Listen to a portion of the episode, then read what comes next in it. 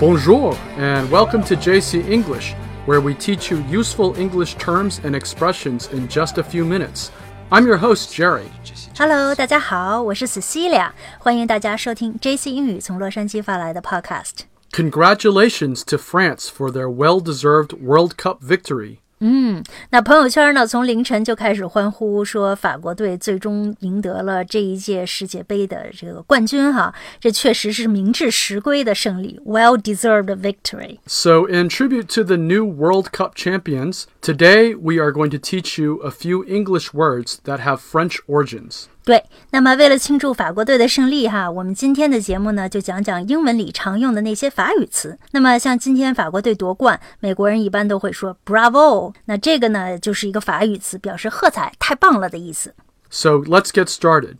All languages borrow from each other, and English is no exception. There are many words we use that are originated from languages like German, Spanish, and even Chinese.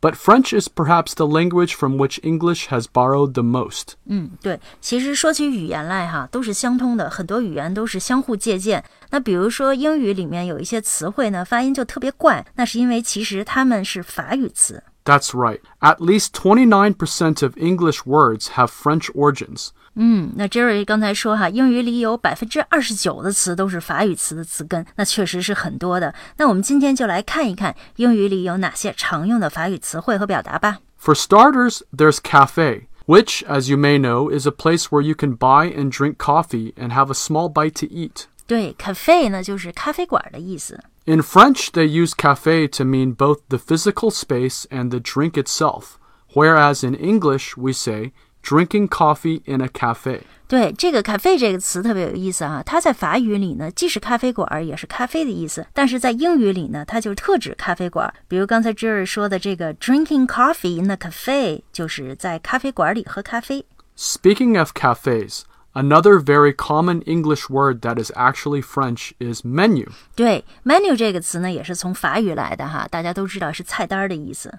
We refer to menus to order food at restaurants and cafes, but it also means any list of items or instructions, like menus on a website, for instance. 嗯，对，menu 呢也是 IT 里面常用的一个词哈。你比如说到了一个网站，它会给你写这个 menu，就是下拉菜单儿的意思哈。其实还有一个词和吃特别相关哈，也是法语词，就是 restaurant。 Right, in French, it's pronounced as le restaurant. In English, it's simply restaurant. restaurant 就是餐馆的意思哈。还有大家经常在吃饭前哈会对别人说 bon appetit。 Bon appetit literally translates as good appetite, but in English, we use this interchangeably with the expression eat up. 嗯，对，bon appetit 呢就是祝你胃口好的意思哈。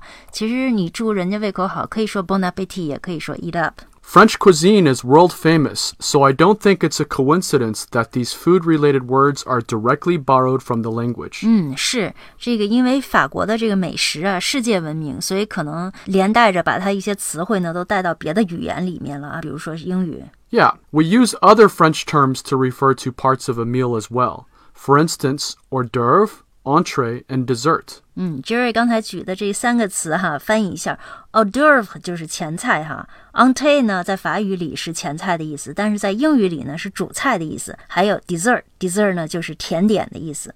There's also a la carte. 啊，a la carte 这个，比如说我们在英语国家哈，看见这餐馆外面的这个菜单儿，它上面都写 a la carte，就是点菜的意思。那说了半天吃哈，其实英语里美食这个词呢也是法语词 The term is cuisine. 啊，cuisine 美食哈，好吃的。那还有和时尚相关的词汇呢，也有不少法语词，比如说形容一个人很 chic。 Chic means very fashionable, so you can say, I like your dress, it's very chic. 嗯，我很喜欢你的裙子，很时髦。 Also, there's the term modern, which is derived from the French moderne. 嗯，modern 就是很现代或者说是很摩登的意思。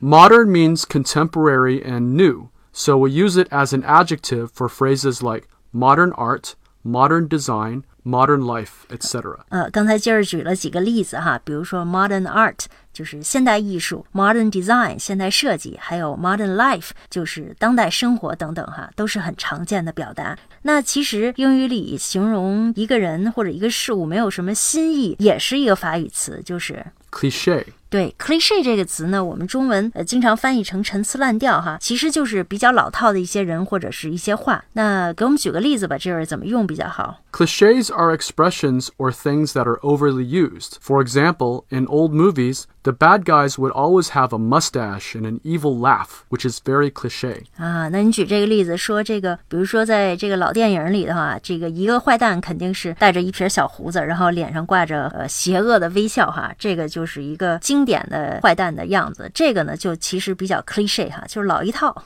Another common French expression we use is déjà vu. 啊、d e j a vu，呃，中文翻译呢应该是似曾相识的意思哈。比如说你未经历过的事情或者情景，仿佛在某时某地经历过似的。那就是再给我们举个例子吧。 Deja vu is that strange feeling you get that you have experienced something before. So you could use it in a sentence like, I had a strange feeling of deja vu after meeting that person.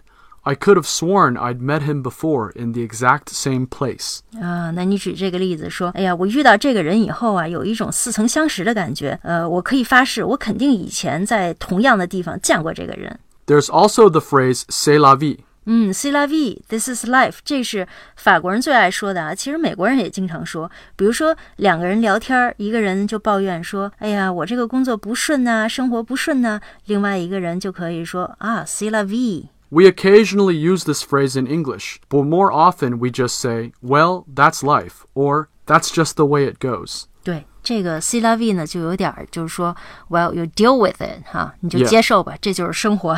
That's right。嗯，然后呢，这个比如说一个人说了 c'est la vie 以后，另外一个人就可以说 Voila。Voila means there it is in French. So we sometimes say this in English as well. So, for instance, I can say, Et voilà we've come to the end of this episode.